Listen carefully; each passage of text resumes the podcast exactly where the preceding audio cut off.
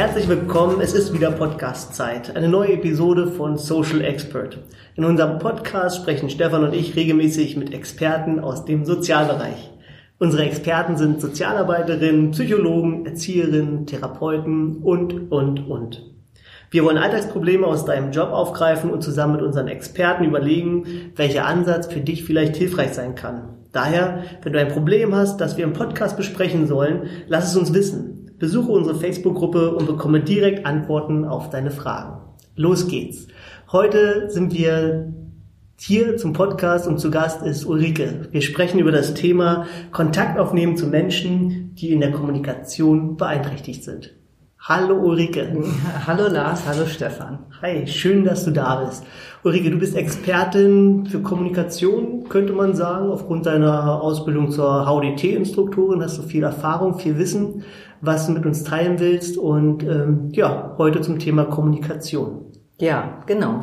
Ich bin auch zusätzlich Therapeutin und habe eben viel Erfahrung auch mit Menschen in der therapeutischen Arbeit. Und dann kommt es ja auch immer wieder mal vor, dass Menschen eben nicht sprechen können oder andere Beeinträchtigungen haben in der Kommunikation, sich also nicht so bemerkbar machen können, nicht in Kontakt treten können mit anderen Menschen.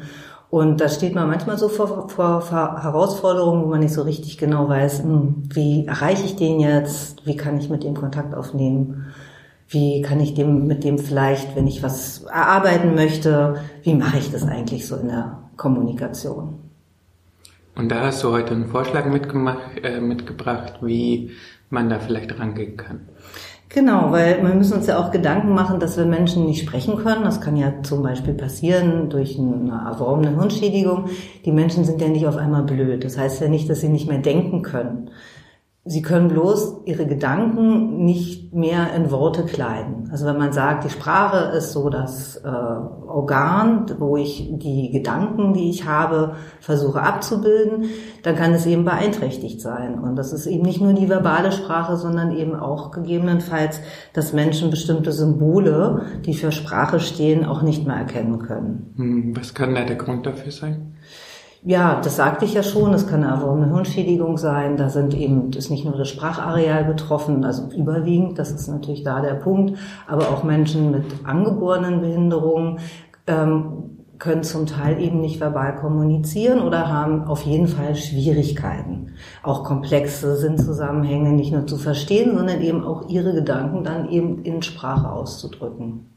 Und wie gehst du da jetzt ran? Ja, ist natürlich immer einfacher, wenn man Menschen schon mal irgendwo ein bisschen kennt. Das ist natürlich immer im Erstkontakt, äh, muss man sich erstmal ein Bild machen. Wichtig ist zu wissen, dass die verbale, also Sprache an sich, also das, was ich mit jemand wirklich über das, dass ich Sprache benutze, ja nur ein Teil der Kommunikation ist. Wir kommunizieren ja sehr viel mit unserem gesamten Körper, mit unserer Mimik, mit dem Ausdruck, wie wir auf Menschen zugehen. Wir benutzen Gesten. Ähm, wir beschreiben Sachen, indem wir äh, Betonungen machen, um, wenn wir eine Frage stellen. Das hört sich anders an, als wenn wir eine Antwort geben. Das sind alles äh, Möglichkeiten, die man beobachten kann bei Menschen und die man auch selbst nutzen kann, um in Kontakt zu kommen. Das heißt, du beobachtest erstmal jemanden, um rauszukriegen, was kriegt die Person mit oder wie, wie agiert die Person, wie, wie kommuniziert sie mit, mit dir oder wie machst du das? Ja, also dieses Bildmachen der Beobachtung ist sicherlich wichtig, aber man ist ja nicht gut, man stellt sich hin und guckt jemand erstmal eine Weile nur an, sondern das ergibt sich ja durch das Gespräch. Ja, ich würde natürlich erstmal auch das, das äh, Wort benutzen, um mit jemandem in Kontakt zu gehen. Das ist unsere Hauptkommunikationsart, eben auch Sprache zu benutzen. Ähm, hilfreich ist natürlich immer, wenn man schon ein bisschen, je nachdem, in was für einem Kontext man arbeitet, also was für einem Hintergrund oder arbeite ich in einer Einrichtung, kenne ich die Person, weil es vielleicht mein Nachbar ist, habe ich äh, schon mal anderweitig Kontakt gehabt, da habe ich natürlich schon mal ähm, eine andere Vorstellung von der, von den Menschen als wenn ich ganz neu jemanden kennenlerne, weil ich ihn gerade an der Bushaltestelle sehe. Wenn ich, ähm, wenn ich jemand begegne, der irgendwo wohnt und ich mit ihm arbeiten möchte, dann mache ich mir oft schon ein Bild davon, was für eine Beeinträchtigung er auch mitbringt. Also das heißt wirklich Hintergrundinformationen mehr holen oder auch mit Angehörigen sprechen. Das hilft natürlich erstmal, wenn man zuerst jemand begegnet. Dann würde ich erstmal jemand, wenn ich jemand begrüße, Sprache benutzen und schauen und versuchen zu erfassen, was der Mensch versteht und ähm, würde auch schon entsprechend meine Gestik und Mimik einsetzen. Das machen wir alle ganz automatisch. Mhm. Folgst du da einem bestimmten Schema oder was meinst du genau damit, äh, Gestik und Mimik einsetzen? Also ich glaube, wenn man Menschen sieht, ähm, kann man schon was von der Erstsituation ablesen. Mm, ich würde jemand immer, also was für mich zur Kommunikation und Begegnung gehört, dass ich jemand angucke, auch wenn ich erstmal nicht genau weiß, sieht er mich, versteht er mich, was er sagt. Ich versuche mich aber ihm gegenüberzusetzen, nicht von der Seite anzusprechen. Also so Sachen, die eigentlich selbstverständlich sind, die wir aber manchmal im Alltag oder in der Hektik so nicht so beachten. Das sind Sachen, die sind, glaube ich, sehr wichtig. Wenn Menschen da können ein eingeschränktes Sehfeld haben, wenn man da so ein bisschen seitlich sitzt, kann es sein, dass der sieht er dich gar nicht und hört irgendwas, äh, kann das aber gar nicht zuordnen. Also diese direkte Kontaktaufnahme mit Blick, in gewissem Abstand, aber eben auch nicht zu weit weg. Nur jemand versuchen, in die Augen zu gucken und dann ein Gespräch anzufangen, das ist erstmal die Basic, würde ich sagen. Okay, das heißt für mich, ich sollte mich immer, äh, sollte mir immer noch mal ein bisschen den Hinterkopf holen, bevor ich ins Gespräch gehe, wenn ich weiß, da ist jemand in der Kommunikation eingeschränkt, soll mich der Person gegenübersetzen. Ich sollte wahrscheinlich klar und deutlich sprechen. Ich sollte Blickkontakt halten, hast du gesagt. Habe ich was vergessen? Ja, vorher noch die Vorbereitung vielleicht, ne? Also dass man schon ein bisschen Hintergrundinformationen, genau. wenn man das kann, schon einholen kann mhm. als Vorbereitung. Und das sind so die ersten Sachen, die, glaube ich, ganz wichtig sind, um überhaupt mal so vorzufühlen. Die ich ja wahrscheinlich immer nutzen sollte, wenn ich ins Gespräch mit jemandem gehe, der der irgendwie von der Kommunikation eingeschränkt ist. Genau. Was auch wichtig ist, ist für bei, ein, bei einigen oder bei vielen Menschen ist es auch so, die haben mh, mm, die Gefahr, dass sie sich ablenken lassen. Das heißt, wenn die Hintergrundgeräusche sehr laut sind, wenn nebenan gesprochen wird. Das Radio alles, das ist ja auch immer so ein Klassiker. Ja, Radio, Fernsehen, da gibt es auch noch eine visuelle Ablenkung, ja. Kommst du jetzt zum Essen? Genau, dann äh, ist der, ist der zwei, da muss der eigentlich zweigeteilt, also man merkt, die Augen weichen ab, ja, da kommt ein Geräusch oder ein Bild. Das ist auch nicht so günstig. Also mhm. wenn man erstmal jemand kennenlernen möchte, wie der kommuniziert, dann sollte man möglichst darauf achten, dass man einen Raum hat, wo nicht so groß große Ablenker da sind.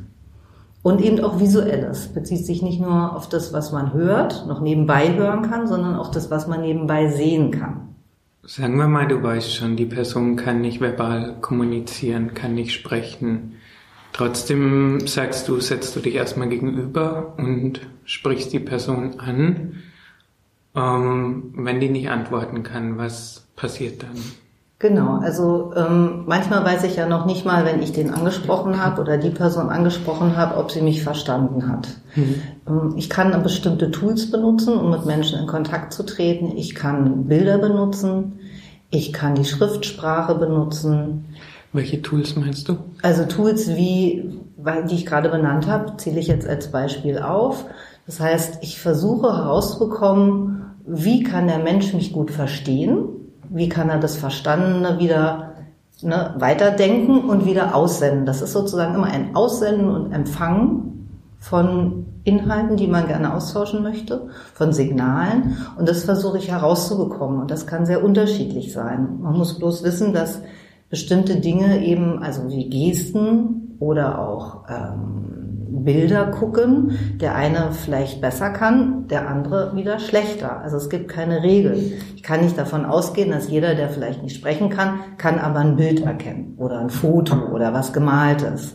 Das muss man ausprobieren. Da gibt es kein Schema F, sondern das ist immer sehr individuell. Hm. Und das ist das, was mich dann herausfordert, herauszubekommen, weil ich bin ja auch keine Sprachtherapeutin. Ja, also ne, Logopädin würde anders an die Sache rangehen mit ihren Tests, sondern mir geht es ja darum, wie kann ich in Kontakt mit jemandem gehen und welche Hilfsmittel kann ich, also relative einfache Hilfsmittel benutzen, um das rauszubekommen. Wenn jemand mit Bildern kommunizieren kann, wie sieht es dann praktisch aus? Also du probierst aus ein Bild, da ist vielleicht ein Haus drauf und dann merkst du, die Person reagiert darauf. Und wie kann die Person dann antworten oder wie ergibt sich dann tatsächlich ein Austausch? Ja, das kann auch erst im Laufe der Zeit entstehen. Ne? In den Erstkontakten geht es auch darum, erstmal zu erfassen, was ist überhaupt möglich. Und dann muss ich mir natürlich auch was erarbeiten. Wenn ich dann ein bisschen mehr in, in die Inhalte gehen möchte, dann ich, muss ich mir überlegen, was ich benutzen werde. Und wenn ich weiß, Fotos funktionieren gut oder die Schriftsprache funktioniert gut, dann wird immer irgendein Notizbuch dabei liegen und ein Stift zur Hand, dass der Mensch darauf zurückgreifen kann. Wenn das viel zu schwer ist, weil er diesen Kanal, sage ich mal, nicht benutzen kann, dann muss ich mir überlegen, was sind die Themen, was sind die Anliegen, die ich habe muss ich hier vorbereitet in das Gespräch gehen. Das kann ich auch nicht bei dem Erstkontakt schon alles dabei haben. Es dient ja eher erstmal dazu, überhaupt mal herauszufinden, welche Möglichkeiten habe ich überhaupt, mhm. mit jemand in Kontakt zu gehen. Und da kann ich dann was vorbereiten, was Einfaches vielleicht. Ja, also wenn der Mensch Therapie hat, kann ich ähm, sowas abbilden als Foto oder zum Thema Nahrungsaufnahme ist eine wichtige Sache. Wenn ich weiß, was möchte gerne jemand essen und er kann das nicht benennen, aber vielleicht kann er auf ein Foto zeigen oder er kann direkt auf das Objekt zeigen, was er oder auf die Sachen zeigen, äh, die er gerne essen möchte. Hm. Das heißt, du merkst, ähm, dass jemand über Bilder kommunizieren kann, wenn der Mensch dann tatsächlich auf ein Foto zeigt. Du musst ihm also nicht nur ein Foto vorlegen, sondern immer eine Auswahl dann mhm. parat haben, je nachdem, was du in der Situation gerne besprechen, in Anführungsstrichen. Genau. Also ich muss ihm schon eine Entscheidungsfrage stellen, mhm. um herauszufinden, oder das Gefühl zu haben, herausfinden zu können, ähm, was jetzt das Thema ist, über das er reden möchte. Also angenommen, frage ich ihn, möchten, möchtest du gerne über die äh, Sache reden, was du gerne morgens früh zum Frühstück essen möchtest, muss ich natürlich die Bildkarten haben von unterschiedlichen Sachen, sonst werde ich das nicht herausfinden. Ne? Und ähm, das bleibt immer auch eine Sache, die man probiert und sich dann auch äh, austauschen muss im Team oder eben auch mit anderen Menschen, die die Person gut kennen. Das hilft natürlich immer viel. Ja? Das sind klar. Hilft es dann mehr, offene Fragen oder geschlossene Fragen zu stellen? Jetzt gerade bei den Bildfragen, wenn ich so offene Fragen stelle, kann ich mir vorstellen, dass ich schnell auch Leute überfordert damit. Ne? Ja. Bei dem Thema, was willst du zum Frühstück? Such dir doch aus, was du möchtest und jemand hat gar nicht dieses Verständnis. Das ist wahrscheinlich schwieriger, als wenn ich sage, willst du Brot oder Brötchen. Genau, das ist halt, da hast du genau das Richtige angesprochen, weil man baut das ja auf von klein auf groß. Also man fängt mit kleinen Wahlmöglichkeiten an und kann die dann erweitern. Weil auch wenn jemand, was man ja auch nicht weiß, eventuell noch eine kognitive Beeinträchtigung hat, dann kann so eine Frage, wie du gerade gesagt hast, jemand schon überfordern. Es sind dann zu viele Wahlmöglichkeiten. Dann reichen vielleicht zwei, aber wenn ich merke, das ist so einfach, so pipifax-mäßig, mhm. dann kann ich ihm natürlich auch mehr anbieten. Mhm. Gerade wenn, wenn man über komplexere Sachen reden möchte oder sich austauschen möchte, ist das wichtig, ja. Es gibt natürlich auch viele andere schon fertige Programme, die man da nutzen kann, aber das mhm. ist auch ja nicht unbedingt das, was wir eben machen. Das heißt, man baut eigentlich so Schritt für Schritt die komplette Lebenswelt des Menschen in Bildern nach, dass man sagt, okay, Ernährung ist ein Thema, da ist jeden Tag Frühstück, da findet man raus, was der Mensch vielleicht gerne mag ähm, und dann gibt man diese Auswahlmöglichkeiten vor oder bei der Körperpflege oder bei Freizeitaktivitäten und hat dann so ein mhm. individualisiertes Set an Bildern, sage ich mal. Und je besser man den Menschen kennt, desto besser sieht man dann schon situativ, welche Mal Wahlmöglichkeiten eventuell in Frage kommen, oder? Ja, im Alltag gestaltet sich das oft so, dass es was, etwas ist, was am Anfang Sinn macht. Später braucht man es vielleicht nicht mehr, weil der Handlungsablauf dann so klar ist für alle Beteiligten, auch für die Person. Aber es gibt ja immer wieder neue Sachen und da wäre es natürlich optimal, wenn man das in seinem Alltag so gestalten könnte. Dann könnte man das immer mehr erweitern, hm. je nachdem, was für Themen gerade anliegen. Aber es geht eben, das ist vielleicht nochmal wichtig zu sagen, auch nicht immer. Es gibt auch Menschen, die mit solchen Art von Bildern oder es wird ja sehr viel mit Piktogrammen gearbeitet. Piktogramme sind kleine nachgestellte Zeichnungen, für, die für eine bestimmte Handlung oder für bestimmte Sachen stehen dass das alles Symbole sind und man sagt, Symbole stehen für, also Symbole stehen für Sprache auch, also sprachlich kodiert. Und deswegen können auch manche Menschen mit der sogenannten Zeichensprache, sage ich jetzt mal im was man so im, im, Alltag sagt oder auch schon mal gehört hat, zum Teil nichts anfangen. Also heißt Daumen hoch, Daumen gut. hoch, mhm. runter, ja. ähm, weiß ich nicht, also gibt ja solche Wink, also Winken, Winken, Kopfnicken, also alles muss gar keine komplizierte Gebärdensprache sein. Dieses ja voll mit so bestimmten Symbolen, die wir jetzt nicht nachvollziehen können, weil wir Gebärdensprache nicht können, aber eben Gesten, die wir benutzen, äh, um Dinge darzustellen. Und das geht in viele Köpfe nicht rein, weil viele Menschen denken, Mensch, das ist doch eine Geste, das musst du doch verstehen. Hm. Davon mal abgesehen sind die kulturell geprägt. Also in manchen Ländern werden andere Gesten für bestimmte Sachen benutzt. Die mhm. verstehen wir auch nicht. Ähm, das ist schon mal eine gute Gedankenstütze. Also das ist eben nicht immer gleich. Haben genau. unterschiedliche Bedeutung. Ne? ja. Dieses Daumen und Zeigefinger bei den Tauchern heißt okay und in anderen Ländern heißt es, heißt es was ganz anderes. Ja. Mhm. genau. Also wenn man sich das mal ver verdeutlicht, kann man auch besser verstehen, dass es eben Menschen gibt, die diese Art von äh, Kommunikation mit, denen, mit der nichts anfangen können. Und was machst du dann, wenn das nicht funktioniert? Ja, dann müssen wir ausweichen auf nichtsprachliche Möglichkeiten und da gibt es natürlich auch einiges. Also wie ich vorhin schon erwähnt habe, also Mimik und die sogenannte Ausdrucksgeste, also Menschen, die einfach, wenn ich lächle, weil ich freue, dass jemand kommt oder meine Arme ausbreite, weil das eine situative Geste ist, also ich würde mal sagen, nicht, ja, Ausdrucksgeste, da steckt auch das Wort Geste drin aber nicht die Geste als Symbol, sondern als Ausdruck eines Gefühls. Und das wird in der Regel von Menschen, die jetzt sage ich mich nicht so stark beeinträchtigt sind, ähm, verstanden. Und auch, das kann auch selbst von den Menschen umgesetzt werden. Ähm, das sind Sachen, die eben nicht sprachlich kodiert sind. Dazu gehört zum Beispiel auch die Prosodie, das ist die Sprachmelodie. Also ich kann ein bisschen Kauderwelsch erzählen und kann ich dabei fragen, möchtest du eine Tasse Kaffee haben? Und das sage ich anders, als wenn ich den Kaffee hinstelle und sage, so, hier ist der Kaffee. Ja, ich kann sagen, na, na, na, na, na, na, na, na. Also meine Stimme geht nach oben, wenn ich eine Frage stelle. Und das ist etwas, was ich benutzen kann, um auch mich mitteilen zu können. Das heißt, ich verstehe keine Sprache, aber anhand der Melodie weiß ich, okay, die ist jetzt sauer auf mich, weil sie entsprechenden Ton hat oder die will genau. was Nettes von mir, weil die Stimme einen netteren Klang hat dann. Ja, also es ist die Sprachmelodie, die ist auch im Gehirn auf der anderen Seite, ähm, findet man die, also in der rechten Hemisphäre, links ist die Sprache in der Regel. Und äh, die kennt ihr vielleicht auch schon mal Menschen, die eben eine ganz starke Sprachstörung haben, aber trotzdem eben beim Chor singen können und den ganzen Text runter singen können und man denkt, uh, die können aber toll singen und die können ja die Sprache, aber das ist eben anders an einer anderen Stelle, weil es verbunden ist mit dieser Sprachmelodie. Mhm. Und das ist eben ab, das können die abrufen und es hat mit dem eigentlichen Verständnis und dem, dem Benutzen von Sprache in dem Sinne zur Kommunikation gar nichts zu tun. Und da gibt es eben ähm, ja auch sowas wie Routine und Abläufe, was Stefan vorhin gesagt hat, Sachen, die bekannt sind. Da erwächst auch ein Verständnis von dem, was will die Person eigentlich von mir, weil es jeden Morgen dasselbe ist.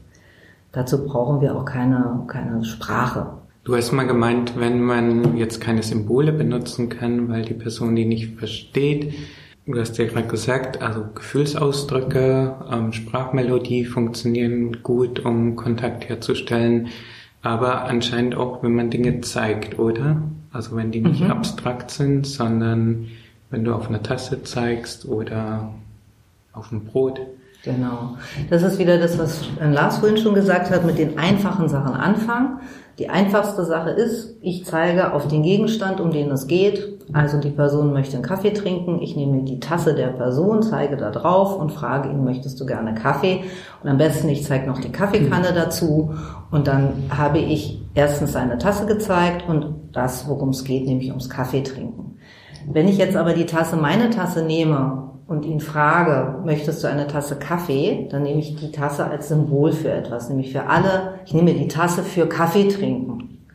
Das ist sprachlich kodiert und es ist, kann sein, dass die Person es dann nicht mehr versteht oder also nicht weiß, was, was ich von ihr will. Mhm. Und deswegen ist diese direkte Zeigegeste eigentlich etwas, was die Person auch mit den größten Sprach- und Verständnisschwierigkeiten noch am ehesten versteht. Ja, ihn mitnehmen, ihm zeigen, die Sachen direkt angehen. direkt äh, ja, mit den Sachen arbeiten, die vor Ort sind. Also es ist tatsächlich auch situativ. Du kannst nicht in das Zimmer von der Person gehen und sagen, willst du was essen? Sondern du genau. musst eigentlich die Person in die Küche begleiten, wo das Essen schon steht und dann auch das Essen zeigen. Ja, also das wäre das Einfachste. Da gibt es ja Abstufungen. Ne? Der eine kann damit schon kann damit was anfangen und du kannst dann weitergehen und schauen, was geht. Sprache kann ja auch vielleicht verstanden werden. Also ich verstehe, was du von mir willst, aber ich kann selbst nicht sprechen. Dann habe ich ja keine, keine Sprachstörung, sondern ich habe eine Sprechstörung. Und dann kann ich aber vielleicht auf ein Foto zeigen oder ich kann dir ein Wort aufschreiben, aber ich kann ihm nicht mit meinen Lippen ein Wort formulieren oder so, weil das motorisch vielleicht nicht geht, aber ich habe das hier oben im Kopf, habe ich das alles. Und der mhm. Zugriff ist gestört und deshalb muss ich andere Hilfsmittel benutzen. Eben vielleicht ein Foto oder Blatt Papier mit einem Stift. Mhm. Ist das ein reiner Hilfsmittelprozess, sage ich jetzt mal? Versucht man das, was nicht mehr funktioniert, nur zu kompensieren oder ist das auch ein Lernprozess, dass man eine neue Sprache lernt, ähm, die vielleicht mit Bildern zusammenhängt, die mit Symbolen zusammenhängt, ähm, vielleicht auch mit Gesten und situativen Abläufen? Auf jeden Fall. Also wir haben ja viel, wir haben ja Entwicklungspotenzial, jeder hat es. Und ähm, eine gewisse Sache zu vertiefen und damit zu arbeiten, da ist immer möglich, dass man da noch mehr rausholen kann, als man vielleicht am Anfang gedacht hat. Das ist natürlich von vielen anderen Faktoren auch abhängig. Es hat auch sehr viel mit Übung, mit Wiederholung zu tun, mit Interesse auch. Ich kann ja auch, wenn ich ein Thema bearbeite und der will eigentlich gar nichts von mir, äh, sind die Voraussetzungen gar nicht da. Ne? Aber man kann da auf jeden Fall erstmal, erstmal muss man rauskriegen, was geht und dann kann man da auch drauf aufbauen und gucken, kann ich mehr, kann ich noch mehrere Möglichkeiten nutzen. Und wir haben, ich habe in meiner Erfahrung als Therapeut auch wirklich große Entwicklungsschritte gesehen von Leuten, die es irgendwann doch geschafft haben, ein Wort zu schreiben, nämlich das Thema irgendwie zu vermitteln zu können. Und dann muss man darum halt assoziieren und den Fragen und gucken, ja, wenn ja, nein gut geht, zum Beispiel durch Geste, ja, wenn jemand das benutzen kann, sich dann da weiter reinzufragen. Und dann kriegt man irgendwie dann doch raus, was sie wollen oder was ihnen wichtig ist oder. Mhm. Wie ist das denn? Vielleicht kannst du mal ein Beispiel machen. Wie ist das für Menschen, die sehr erstmal eine schreckliche Situation, dass man sich nicht ausdrücken kann, sich nicht mitteilen kann. Wir hatten letztes Mal schon drüber gesprochen, dass das dann auch die, auf die Quelle von Aggression ähm, sein mhm. kann. Wie ist es dann für Menschen, wenn sie dann tatsächlich, dass jemand Kontakt zu ihnen aufnimmt und sich austauschen können und sich Zeit nimmt und eine Möglichkeit findet, dass sie sich mitteilen können und gehört werden? Naja, ich selbst habe ja keine Sprachstörung. Aber ich kann mir, Leuten gearbeitet. Ja, und ich kann mir natürlich sehr gut vorstellen, und das erlebt man ja auch, ähm, weil Sprachstörung, also das macht einsam. Wenn man sich nicht mehr ausdrücken kann über Sprache, ist, glaube ich, für die meisten Menschen, die vorher sprechen konnten, eines der schlimmsten Sachen, die, einen, die man erleben kann. Ähm, und man sucht immer nach Möglichkeiten, mit jemand in Kontakt zu gehen wenn man dann mehr möchte und merkt, wo dann auch die Grenzen sind, glaube ich, kann es unwahrscheinlich frustrieren.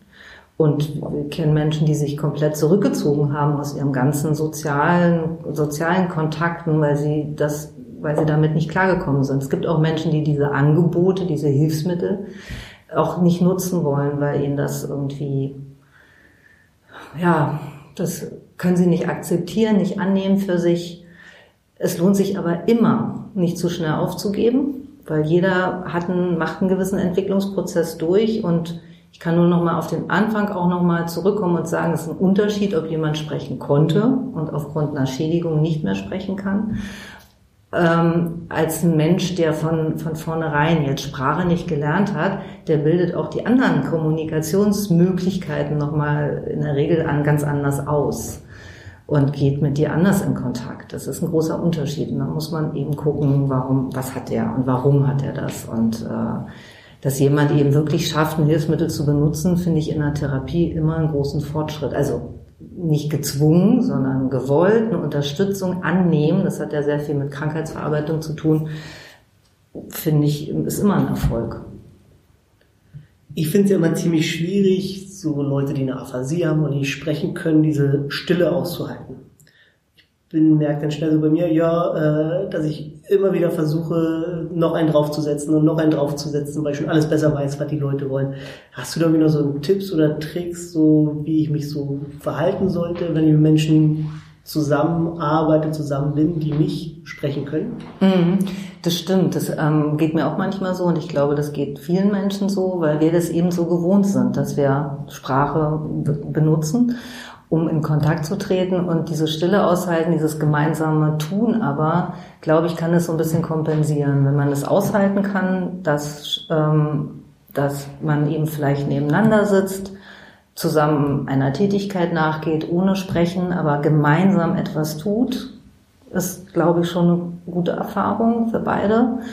Ähm, man kann erzählen und dann hört man auch mal wieder auf, weil ich glaube, dieses permanente ne, in dieses Loch springen, wenn man meint, man müsste erzählen, weil der andere erzählt nichts, ähm, das kann anstrengend sein. Also man sich versucht, in die Schuhe mal von den anderen zu stellen und zu überlegen, dass man nur vollgetextet wird, glaube ich, ist auch nicht gut. Und dann verstehe ich es vielleicht nicht mal. Äh, verstehe ich vielleicht noch nicht, je nachdem, wie stark die Beeinträchtigung ist. Aber zum Beispiel kann ich ja Zuneigung oder Zuneigung, vielleicht auch schon nur Sympathie darüber ausdrücken, dass ich jemand mal berühre, dass ich auf etwas hinweise, was man gemeinsam anguckt wenn ich irgendwie unterwegs bin oder so, dass man auch ähm, nicht nur immer alles über Sprache versucht, sondern das gemeinsame Erleben mehr in den Fokus rückt. Sehr schön.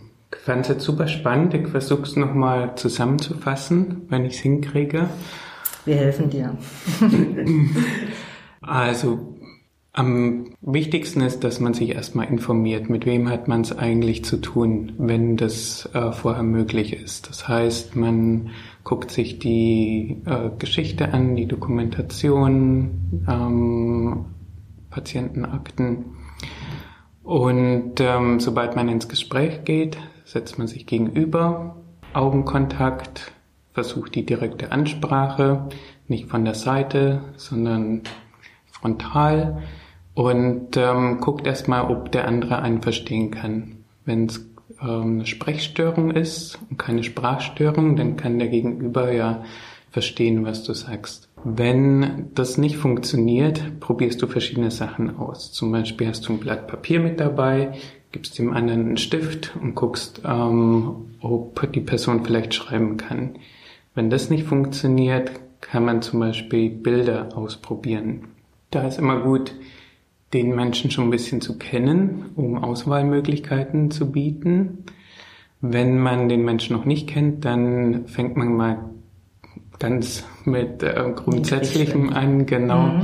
Äh, zum Beispiel Essen oder was spielen oder Körperpflege. Mhm. Und äh, darauf kann man dann aufbauen, wenn es funktioniert. Diese Bilder muss man sich nicht unbedingt selber machen. Die gibt es zum Teil schon als äh, Baukästen mit Symbolen, wobei zum einen die Symbole auch nicht immer verstanden werden. Die sind ja recht allgemein. Also manchmal muss man dann auch lernen, gemeinsam, wofür ein bestimmtes Symbol stehen soll, zum Beispiel das Winken, was heißt das denn jetzt, ich verabschiede mich oder komme oder mhm, mhm. irgendwie so. Da hätte ich auch noch eine Ergänzung. Ja. Ein, einfacher noch als ein Piktogramm ist, wenn man die Person abbildet als Foto mhm. bei einer Tätigkeit. Oh ja. Das ist noch vielleicht als Tipp, wenn äh, für die Zuhörer, das ist noch niedrigschwelliger. Mhm. Wenn man ein Piktogramm nicht versteht, versteht man aber vielleicht ein Foto, wo man selbst bei einer Handlung hm. drauf zu sehen ist.